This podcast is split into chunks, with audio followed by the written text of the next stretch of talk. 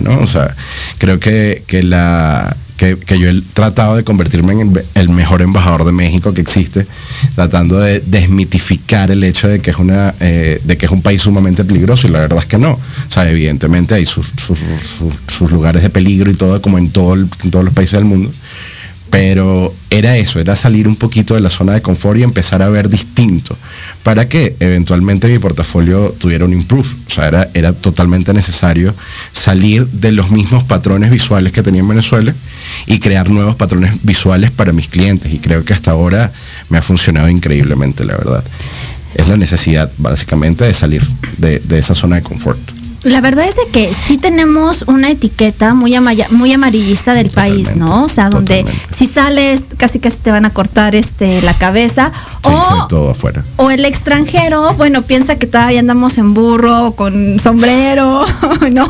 Este, digo, México es, es sin duda más rico y eso me lleva a preguntarles a los dos, en este momento, ya después de tener eh, depurado, digamos, el primer paso, ¿no? Ya de haberlo procesado, de haberte integrado a una sociedad nueva y a una cultura nueva.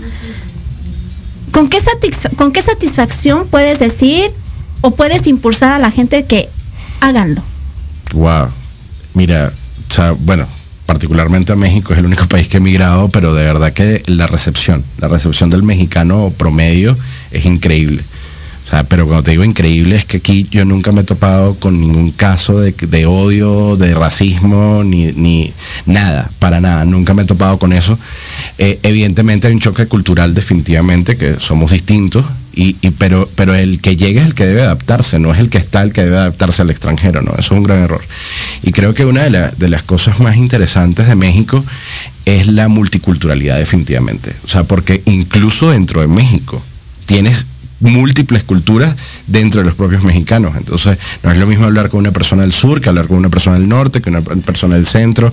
Eh, los capitalinos son totalmente distintos. Entonces, y dentro de los capitalinos hay subculturas que, tienes que tratar de entender. Eh, hay definitivamente una variedad impresionante, sobre todo hay, un, hay una diferencia bastante marcada en el tema del clasismo, o sea, el tema de las clases sociales.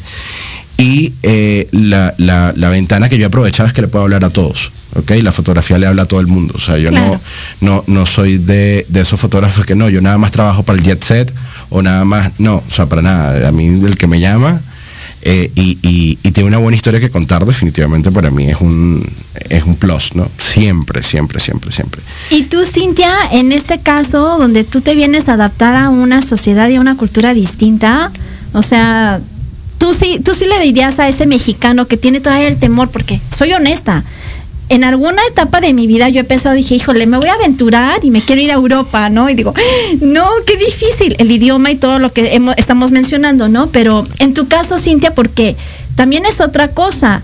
Hay países que al mexicano lo arropan mucho, ¿no? Pero hay otros países donde nos tienen mal etiquetados.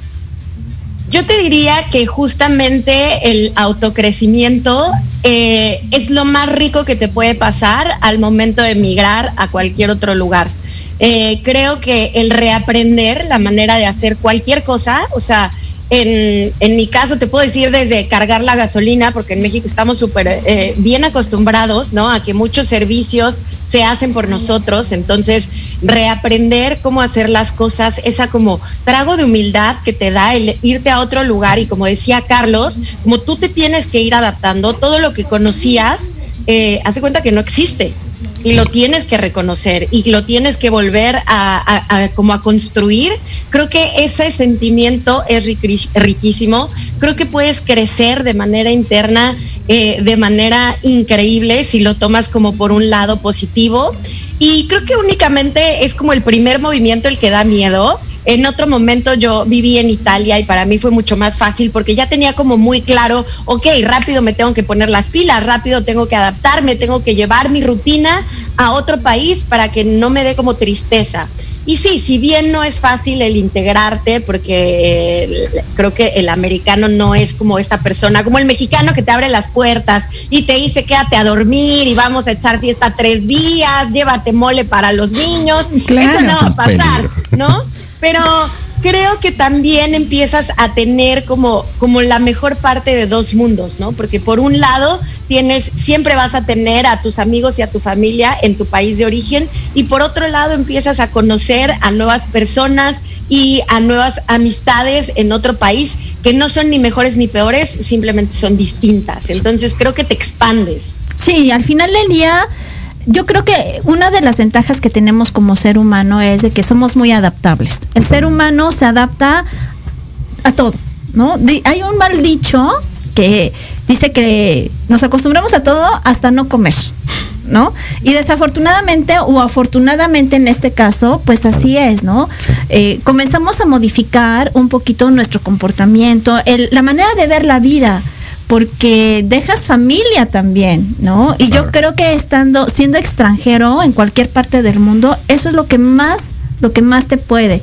El hecho de que no puedas decir, ay, pues el fin de semana voy a ir a comer a casa de mi mamá y si eres, si tienes hijos, ah, pues van a ver a los abuelos, voy a ver a mis sobrinos, ¿no? Es, mucha nostalgia cuando, cuando te vas, o sea, porque dejas tus, tu, dejas tus aprecios, dejas tus cariños ahí. Sí, los apegos. O sea, los apegos, más que, más, que dejar la parte física, dejas todo lo emocional. Es bastante complicado. Y yo creo que al principio, pues sí nos gana los primeros meses, no sé, ahora sí que ustedes me lo van a decir porque yo todavía es algo que no he vivido. Los primeros meses tienes esa emoción y esa adrenalina de querer conocer y saber más y, comienzas a hacerte historias, ¿no? De me va a ir bien porque voy a hacer esto, esto, esto. O también puedes entrar en una depresión llena de miedo. ¿No? Sí. Sí, o sea, es que, y, creo que Cintia lo puede decir, ya que ha migrado dos veces, eh, los, creo que los tres o cuatro primeros meses te sientes como una vacación eterna, ¿no? O sea, vienes con ahorros, estás conociendo, estás como en ese, en, en esa necesidad o en esa avidez de conocer en dónde estás.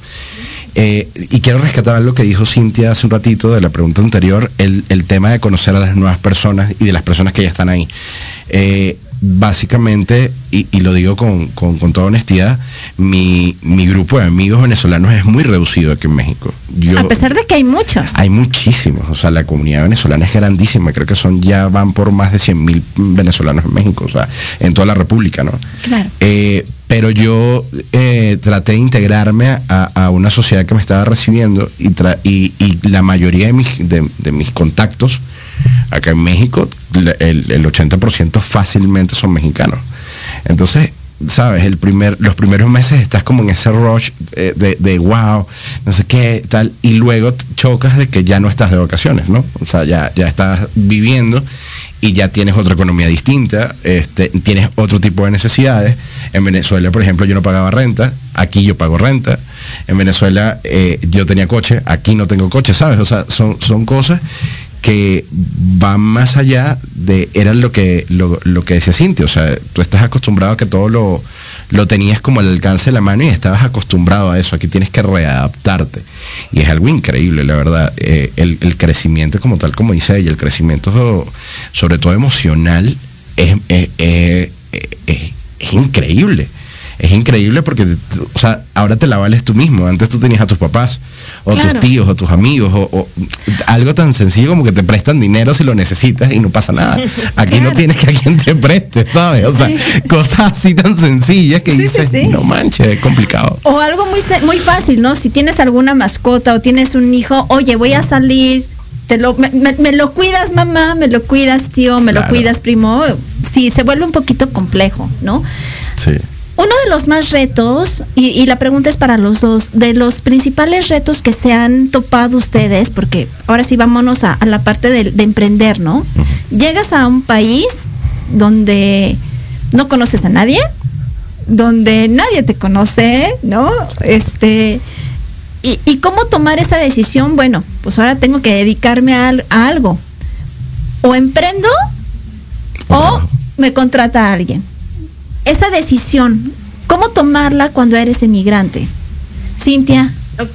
Ok, yo me voy a regresar un paso porque justo a diferencia de Carlos, siento que yo no tuve nunca luna de miel. O sea, para mí desde el día uno fue sopetón. Bueno, sí es cierto, porque ya escuché tu historia y la verdad es que qué valiente, ¿eh? Sí, en, o sea, en nuestro caso fue completamente diferente porque, pues claro, la sociedad es completamente diferente. O sea, nosotros nos dieron como un pequeño presupuesto para estar los primeros eh, días, pero ese presupuesto se consumía porque además, estando en México, aceptas una oferta que suena maravillosa en dólares, pero la realidad es que no sabes cuánto cuesta la vida. Claro, sí. Ese presupuesto que sonaba maravilloso al inicio fue como esto nos va a durar 10 días.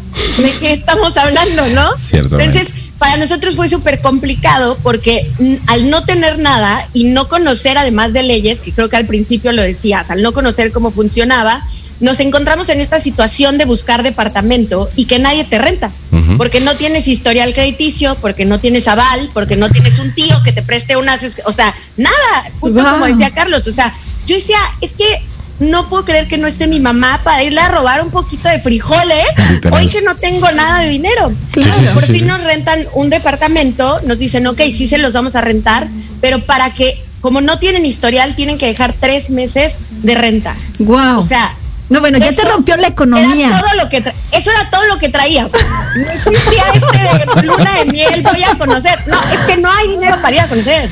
O sea, no teníamos coche los Ángeles es una ciudad que necesitas un coche, no tiene un sistema de transporte público como la Ciudad de México, todo queda a dos horas en transporte público. Todavía más complicado. En bicicleta, pero tampoco es Ámsterdam para andar en bicicleta, es una subida así de, ¿no?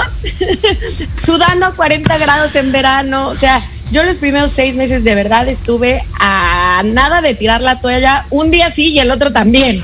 Creo que yo no pasé nunca por eso, ¿no? Claro. Creo que hasta después entré como en, en, el, eh, en esta etapa de, ok, ya estamos estables económicamente, ya tenemos un carrito, ya no sabemos mover, ya no, ya no estoy atacada de no saber, o sea, yo me acuerdo que una vez me perdí en las colinas de Hollywood y me solté a llorar porque dije, no sé dónde estoy. Sí, es que llega un momento donde tienes que sacar esa catarsis. Claro. O sea, imagínate, eh, sientes esa frustración de que no tienes tu círculo familiar. ¿No? Que te acoge y que normalmente te rescata en, en, ciertas situaciones, ¿no?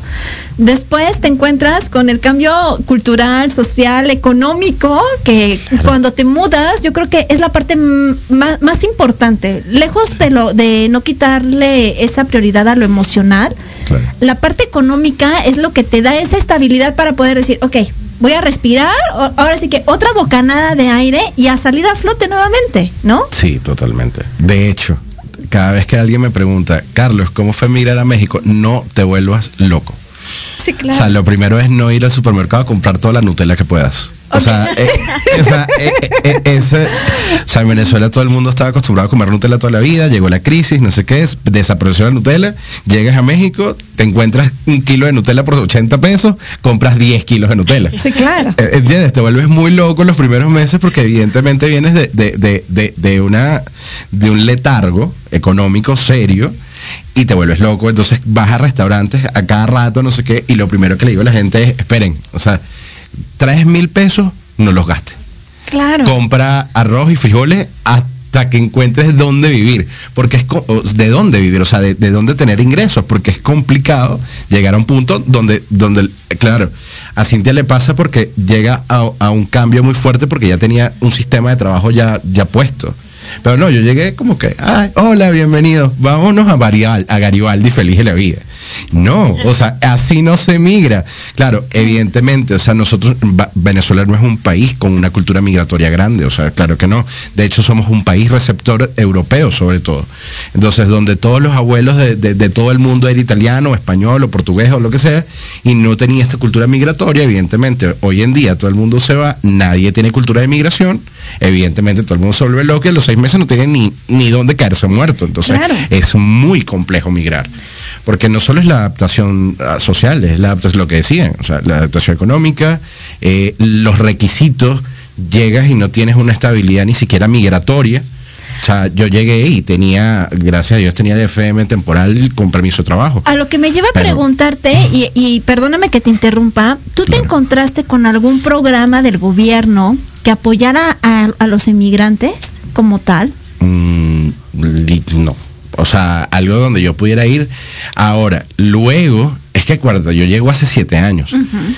eh, ahora, si hay un programa que se llama Comar o algo así para, para migrantes latinos, uh -huh. ¿ok? Que tienen como ciertas ventajas, ventajas y asesoría sí. legal. Y, y, es gratuito, gracias. A mí no, no, conmigo no fue gratis. Okay. gracias. Entonces, claro, estamos hablando de siete años atrás, la, la, la, la, sociedad o el sistema mexicano se ha tenido que adaptar a la migración porque, vaya, o sea, ¿cómo no tener una migración? Primero eres un país enorme lleno de gente increíble, pero también sigue faltando gente, o sea, sigue faltando gente, entonces están recibiendo como todos, como locos y todo el mundo eh, a lo largo de Latinoamérica hay cualquier cantidad de problemas que, que, que la gente de una u otra forma busca solucionarlos y, el, país más grande, sin llegar a ser Estados Unidos, que tiene el mismo sistema y que se, y que se parece y todo lo demás, es México. Entonces, y además si son receptivos, mucho mejor. Entonces, eh, hoy en día, pues la comarca que ha hecho un, trabajo increíble, ¿no? Sobre todo con los venezolanos, me he enterado. Ya yo hice mi proceso hace mucho tiempo y no sé cómo, cómo va la onda hoy en día, pero al final del día sí existe un programa para, para facilitar el ingreso. Vamos a invitar a, algún abogado a que nos hable del tema, porque Por al final del día sí tenemos a, a, muchos inmigrantes que llegan a nuestro país y es importante que este tipo de programas que expide el gobierno, pues se difunda, ¿no? En tu caso, Cintia, tú te encontraste, digo, ustedes tenían conociendo un poquito tu historia y, y la pongo en el marco de, de, las personas que nos están acompañando en el programa, tú tenías la ventaja que ibas por parte de la empresa de tu esposo, entonces relativamente no, no estaban solos, ¿no? Pero ¿recibiste alguna asesoría, ayuda por parte del gobierno, por ejemplo, en Los Ángeles? No, no, no, para nada. De hecho, existe una cosa bastante acá del patriarcado, que no me quiero poner feminista, pero existe y me parece increíble, que es un tipo de visa en el que eh, literalmente es una visa de esposa. Y esto contempla que el esposo pueda trabajar y viva en total derecho legal y la esposa únicamente tiene un número para declarar impuestos yo no tengo un número de seguro social, el que lo tiene es mi esposo, pero yo lo puedo usar como la esposa para atenderme de manera legal. O sea, puedo gozar wow. de los servicios siempre y cuando estés casada. Eh, esté casada. Y esté, es una visa esposa. Sí, o sea, claro. ¿Tú te imaginas el corazón roto de repente no, bueno. de ser, o sea, de, ya no hablemos de no tener papá, mamá aquí que te ayude, de decir, wow, me pusieron en un lugar como de ciudadana de segunda. Sí, o sea, de venir. Mi esposo puede brillar y yo tengo que estar atrás acompañándolo. Excelente. Claro, de venir de un país donde estamos incentivando la eh, empoderación claro. de la mujer claro. a llegar a un país donde te dicen, ¿qué crees? ¿no? Como tú dices, Cintia, no puedes brillar sola. Necesitas sí. un nombre. Qué difícil, ¿eh? Qué difícil es para ti. Porque me ha tocado ir, a, por ejemplo, a sacar mi licencia y sí, pero tiene que estar tu esposo y él tiene que traer los papeles. Y no es como, juegues, o sea, yo no. quebrada en llanto en las licencias, ¿no? Porque, o sea, tengo licencia desde los 16, que en México puedes tramitarla y toda la vida me he sentido independiente y empoderada y sola a que venga tu marido a firmar por ti, uf, no es. Está complicado. No, literal, se convirtió en tu papá eh, eh, allá, además de tu esposo, ¿no? Pero no, porque justo ahí decidí emprender y dije, muchas gracias, me encanta ser tu esposa, es un honor, lo comparto, pero somos compañeros y yo también tengo que encontrar mi lugar en la vida y en la sociedad. Entonces encontré en las redes sociales la manera de encontrar clientas a distancia para que yo no tenga que tener un trabajo establecido ni un jefe, yo puedo seguir haciendo mis cosas en México porque de manera como oficial mi residencia es en México, ¿sabes? Porque solamente soy una compañera aquí y yo no tengo un trabajo fijo aquí, pero lo puedo tener a través de internet con mis clientas en México y en otras partes del mundo porque México me sigue permitiendo trabajar porque mi residencia oficial es México, a pesar de que llevo cinco años viviendo aquí. Wow. ¿Cómo tomas la decisión, ahora sí, literal, dedicarte a lo que te dedicas, Cintia? Mm, literal fue como este programa de La Rosa de Guadalupe, me llegó como un viento.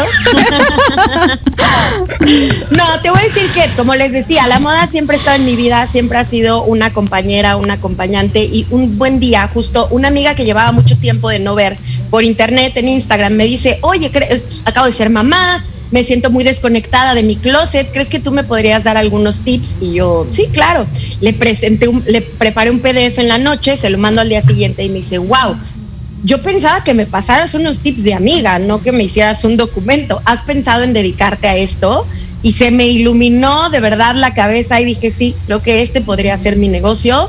Eh, tengo los conocimientos eh, empíricos, es cosa de que me prepare y pues me metí a estudiar, que además aquí sí puedo hacerlo. Luego me fui a Italia a estudiar más y pues aquí estoy. Excelente. En tu caso, Carlos, cuéntanos, o sea, ¿cómo tomar esta decisión? ¿O em- emprendo o decido con- que alguien me contrate? Bueno, nada. Empezar ya yo era fotógrafo en Venezuela, antes de venirme. O sea, yo, yo llegué a México no solo por mi amigo, sino porque vine y hice un taller acá. Entonces aquí fue que me enamoré. Pero es complicado porque mi historia de vida es bien, es, es rara. O sea, mi mamá es fotógrafa aficionada avanzada. Entonces toda la vida estuve rodeado de la fotografía por de por sí hasta un momento llegar a odiarla. O sea, claro, porque cuando tú tienes 90 fotos en un día por tu mamá siendo hijo único es complicadísimo, ¿no? O sea, es así como que, ay, mamá, ya, ¿no? Luego estudio relaciones internacionales, eh, entro como funcionario diplomático a, a- a la Cancillería, o bueno, funcionario de Estado, si se quiere, y siete años después de carrera, pues te, te llega una carta que te dicen, pues ya no, muchas gracias por tu servicio. Gracias por participar. Pasa a la siguiente ventanilla, ¿no? Exactamente, y te quedas como en el aire, ¿no? Ya tú hiciste el posgrado, ya, ya, ya tenías todo como encaminado porque tú querías ser embajador alguna vez en tu vida. Y después dices que, ok, no, ok, esto, esto no. Y ahí es donde comienza todo el proceso de, de- de entender que ya la fotografía, que era mi hobby, ya debía convertirse en, en- en- en- en mi fuente principal de ingreso. Y comienzo en Venezuela a hacer fotos, como todos los fotógrafos de Venezuela comienzan a hacer fotos a modelos y retratos, porque eso es lo que se hace en Venezuela cuando tú eres com- comienzas a ser fotógrafo. Porque hay modelos a patadas y mises a patadas. Entonces tú, ah, no, bueno, o sea, chévere, aquí, aquí, de aquí soy. Cuestión que también es mentira, es mentira, porque la rosca o el círculo de la moda en, en- en- en- en Venezuela es así, es chiquitito. Y si tú no estás como en la rosca y no eres amigo del periodista no sé qué y amigo de la modelo no sé qué, o sea, tú tampoco estás como que muy Tampoco- ahí. Tampoco no brillas. Tampoco no brillas si no tienes a las modelos. Entonces ahí fue donde empezó a cambiar y me, me empecé a dedicar a bodas. pues. Y genial. La verdad es que conozco el trabajo de Carlos y a las personas que nos escuchan se los recomiendo. Es un Gracias. excelente fotógrafo. Bueno, hace que uno se vea bella, aunque uno esté despeinada, imagínense, ¿no? Y, y bueno, de, Carlos, qué Cuéntame. risa, perdón que te interrumpa, Lizeth, pero mi- yo también soy hija única y mi mamá también estudió fotografía y, o sea, creo que Me te quiero abrazar. El Abracemos. sentimiento de, yo me acuerdo que mi mamá me decía pose y yo tengo 100 fotos de niña así, Claro, horrible, claro. qué lástima que no me ven, pero es que No. odiaba que me tomaran fotos. Sí, sí, claro, por supuesto. Es parte de, es parte de. te- lo- lo- llega un punto donde dices, por favor, no más. no, bueno, sí, la, sí. la- la verdad es que yo creo que sí es cansado ser este el conejillo de indias de mamá, ¿no? O de Sí, papá. totalmente, totalmente. En este caso, mira, sin querer los juntamos. Claro. Ahora sí que Sí. eh, estamos este como dicen en doble A, ¿no? Claro. Yo soy y fui y fui este fotógrafa ob- obligada, ¿no? Literal. Sí, sí, sí. Les platico que no vamos a tener corte, chicos. El Ah, chis- bueno. eh, está- el chal está muy bueno, Qué en bueno, serio, está bueno, muy rico. Tenemos ya personas que nos están escuchando por, por medio de web en Estados Unidos. Pero bueno, digo, seguimos platicando, pero quisiera que. ¿Cómo, cómo los encuentran en, en redes sociales? Cintia. Cintia. es mucho más famosa que yo, así Yo que. soy Cintia. Fuertes M y Cintia se escribe con Y, la primera T, H y latina. Ah, Fuertes M. Y ahí estoy en Instagram y en mi página web, cintiafuertes.com, si quieren saber un poco más de lo que hago, echar más chisme, que también me encanta. y a Carlos ya lo vi que tiene unas fotos brillantes. ¿Verdad Gracias. que sí? Están padrísimas. La verdad es de que yo estoy fascinada con mis dos invitados hoy. He Gracias. aprendido mucho de los dos. Claro. Este, y bueno, sí, estoy en medio de, de- de la celebrity, definitivamente. por favor, ¿Cómo te encuentran en redes sociales, Carlos? Como Carlos Ratti Weddings, pero así, si me buscas Carlos Ratti con doble T, aparezco de primeros casi siempre. Si no, es C de Carlos, Terán mi primer apellido y Ratti mi segundo apellido. O sea, Terán Ratti en, en Instagram, en Twitter, en cualquier lado. En cualquier lado siempre es igual. Perfecto. Para las personas que nos están escuchando y que se están conectando, la verdad es de que vale muchísimo la pena seguirlos. Tienen contenido bien interesante. Y bueno, Bueno, sí. ya hemos platicado el gran cambio social y cultural de emigrar, ¿no? Sí. El tomar la decisión de emprender.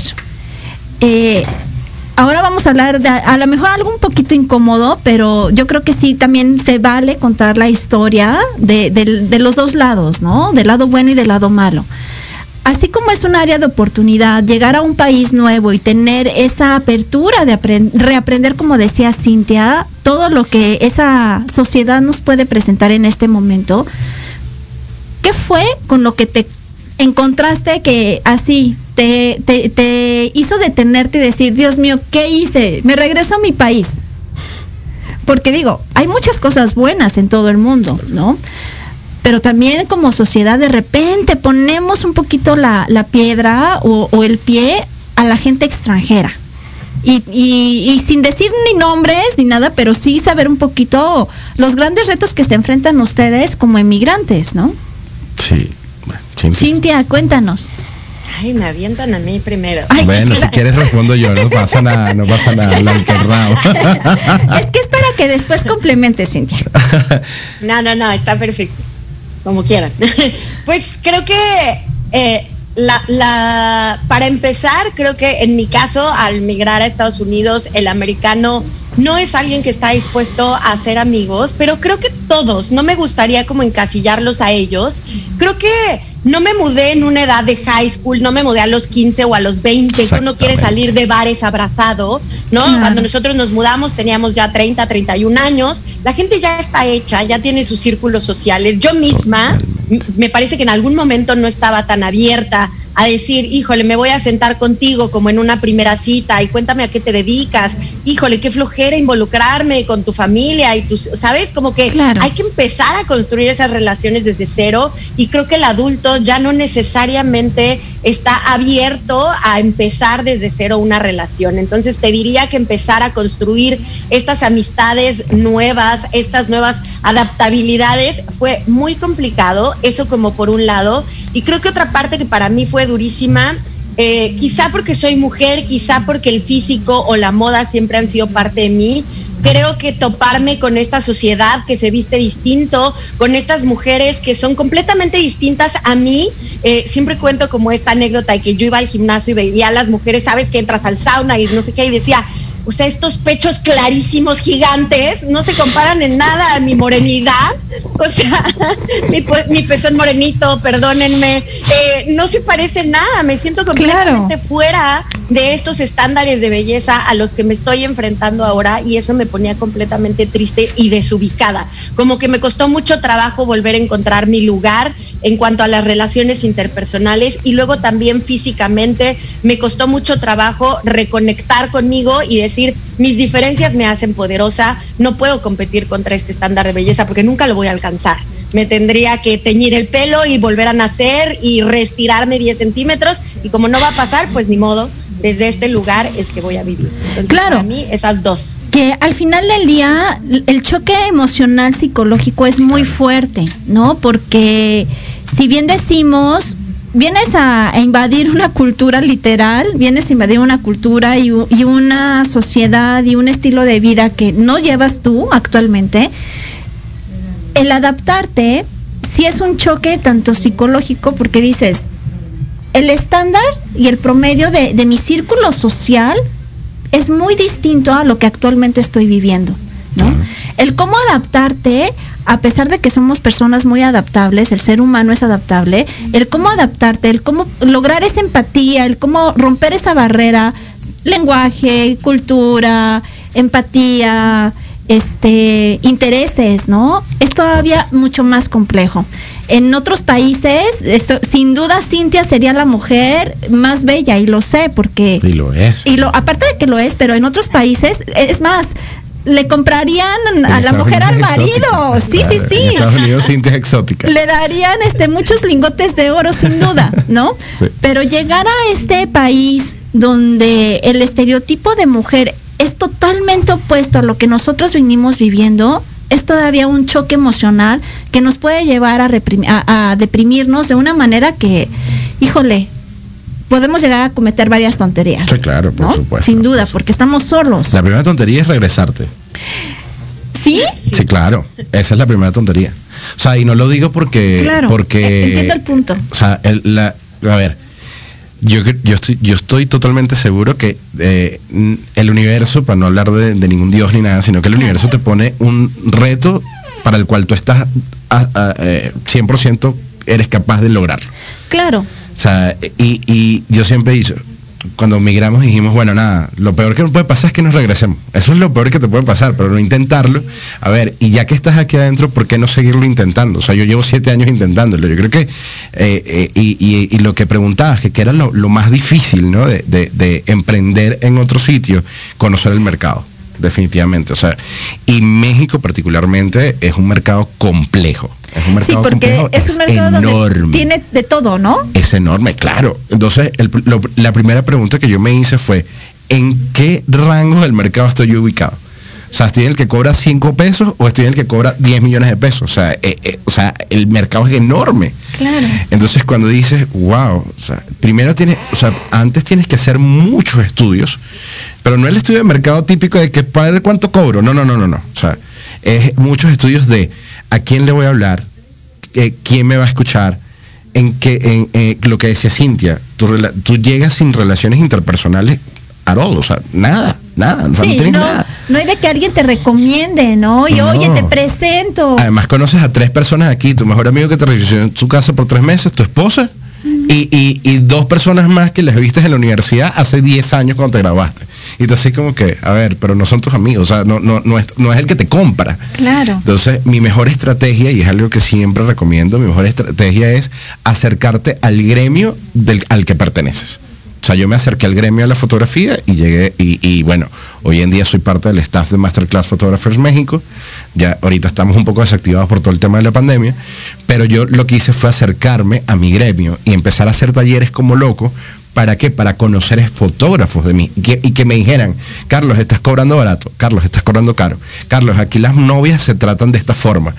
o sea, conocer tu mercado, saber, y, y a partir de ahí, cuando ya te empiezan a contratar, yo tengo una máxima también, yo no, yo no trabajo para dos novios, trabajo para dos novios, cuatro papás y 300 invitados. Entonces, Excelente. O sea, siempre trato de buscar y por eso me relaciono mucho con el mexicano. ¿Por qué? Porque es mi mercado. O sea, no digo que los venezolanos no, pero si te pones a ver, yo he hecho tres bodas venezolanas en México. Nada más. El resto de, de todas las bodas que ya deben estar superando las 50 bodas en México, de en siete años, yo creo que el 80% es mexicano y, casi no tengo en Ciudad de México. Entonces creo que eso también te ayuda mucho a que tu relación interpersonal crezca, siempre y cuando te acercas al gremio necesario. ¿no? Bueno, esa fue mi estrategia. Sí, no, emprender realmente es, es todo un caso. En mi caso, cuando yo tomé la decisión de emprender, fue muy, muy curioso porque yo emprendí sin tener una empresa. Wow. ¿No? O sea, fue de Liz, por favor, necesito que me ayudes. Y yo, sí, sí te ayudo. Oye, pero necesito que me cobres. No, ¿cómo crees? No, lo primero que contestas, ¿cómo crees? No, no te voy a cobrar porque realmente el chip de emprender se desarrolla en el momento que tomas grandes decisiones como Cintia y como tú, ¿no? Donde dices, o necesito salir de mi zona de confort en tu caso, o en el caso de Cintia de, me llevan, ¿no? voy a salir de mi zona de confort porque me llevan y, comienzas a, idear, ¿no? Y tu parte creativa creo que se vuelve mucho más aguda. Claro, y te digo una cosa, disculpa también que te interrumpa, mucha gente podría pensar que Cintia llegó a Estados Unidos en la cúspide de la gloria, porque tienes un esposo con trabajo, no te tienes que preocupar, etcétera, es la mentira más grande del mundo. Claro. O sea, cada quien tiene una, una particularidad. O sea, y más si vienes de un país donde tú eres la, independiente, donde eres la creativa, la empoderada. o sea, el caso de Cintia es complicado. Sí, porque, no, no, no. Porque no, fue, no, fue nada más. ¿eh? Exacto, no fue nada más voy a salir de la zona de confort. Es que voy a entrar a otro tipo de confort al cual no estoy acostumbrado y tampoco es que me guste mucho. O sea, e, el, sistema. Es complejo. Yo te podría decir que el que el primer mes todavía me compraba esta idea, porque realmente no sabía que quería emprender, ni realmente sabía, ¿no? Dije, me voy a ir, él tiene un trabajo, yo me puedo quedar en casa y, no va a pasar nada, o sea, nos va a alcanzar, vamos a estar bien. Eso me duró creo que cuatro semanas y fue así, no, no, no, o sea, esta vida no es para mí, que no la juzgo, Creo que hay justo quien diría, eso es la cúspide de, mi sueño.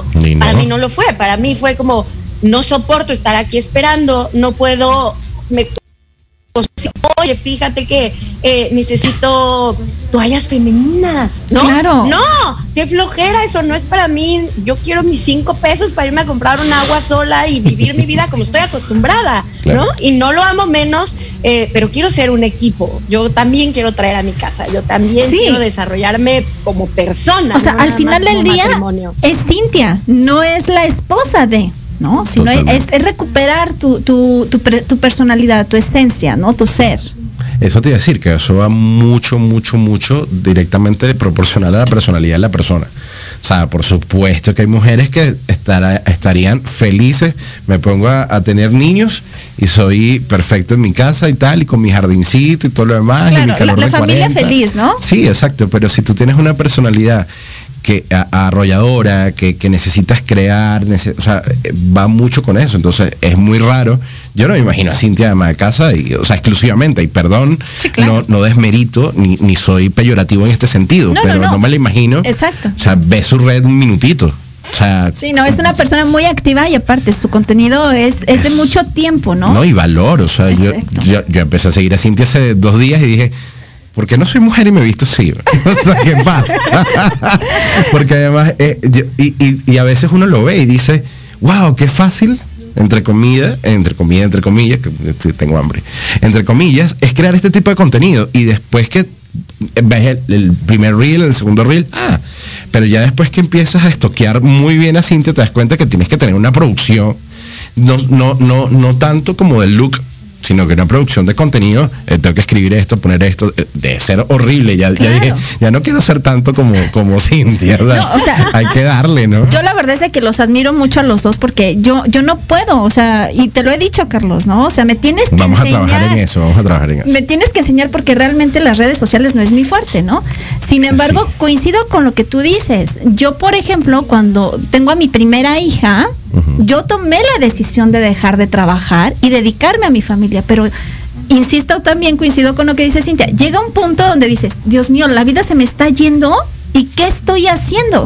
No dejando nada. Exacto, Ese es el punto. no estoy dejando mi huella en el mundo, en la sociedad, en mi círculo directo, ¿no? Sino necesito salir de aquí.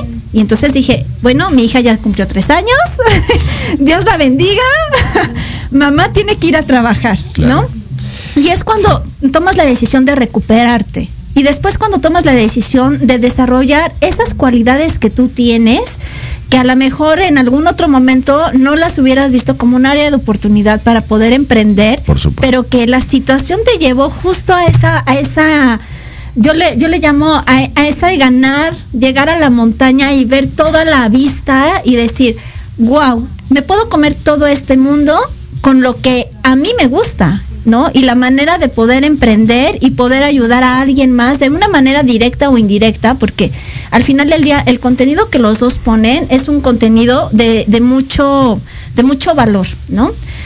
Pues, ¿qué creen, chicos? Ya se nos acabó el tiempo, nos No quedan dos minutitos. Sí, se me fue volando, se me fue volando. La verdad es de que les quiero recomendar mucho tanto a Cintia.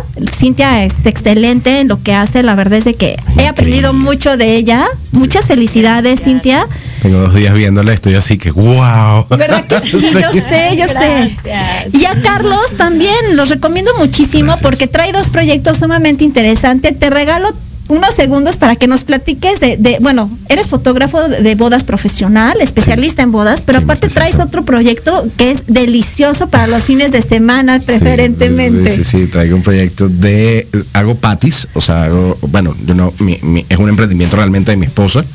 eh, se llama Gutis, gutis.mx en Instagram también. Y lo que hacemos es eh, rellenar carnes con distintos sabores atómicos sobremanera, manchego, no sé qué, no sé qué, y las congelamos al vacío y las vendemos para que la gente haga hamburguesas en su casa. Y ahorita estamos sacando una línea fit, vamos, estamos eh, haciendo varias cosas, vamos a ver si entramos al vegan style, no sé qué.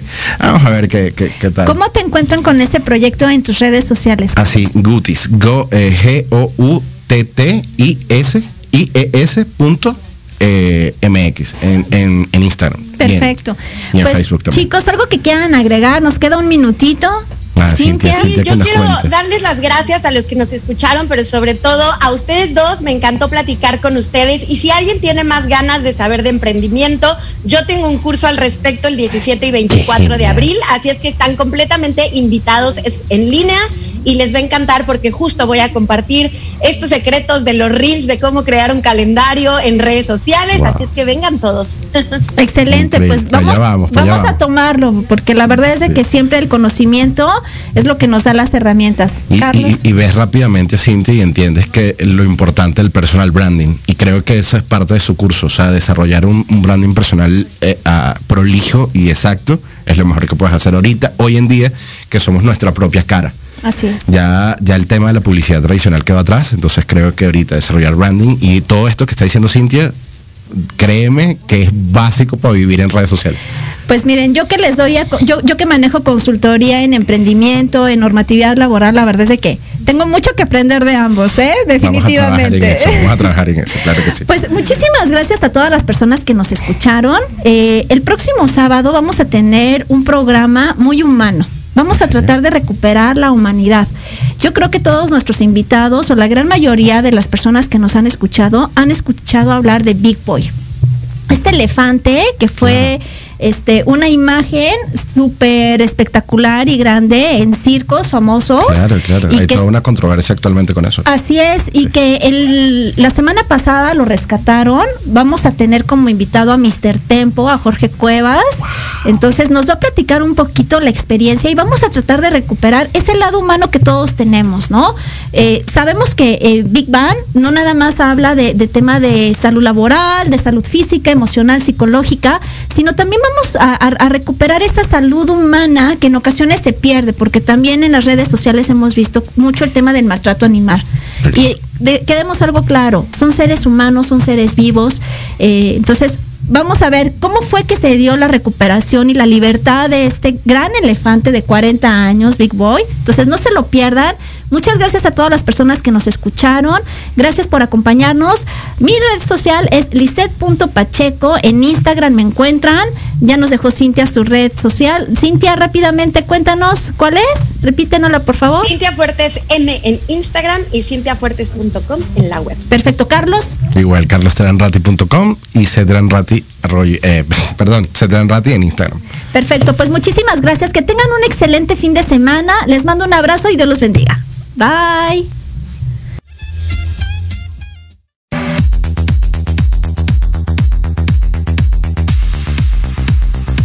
Gracias por acompañarme en Big Bang, donde el conocimiento es el origen.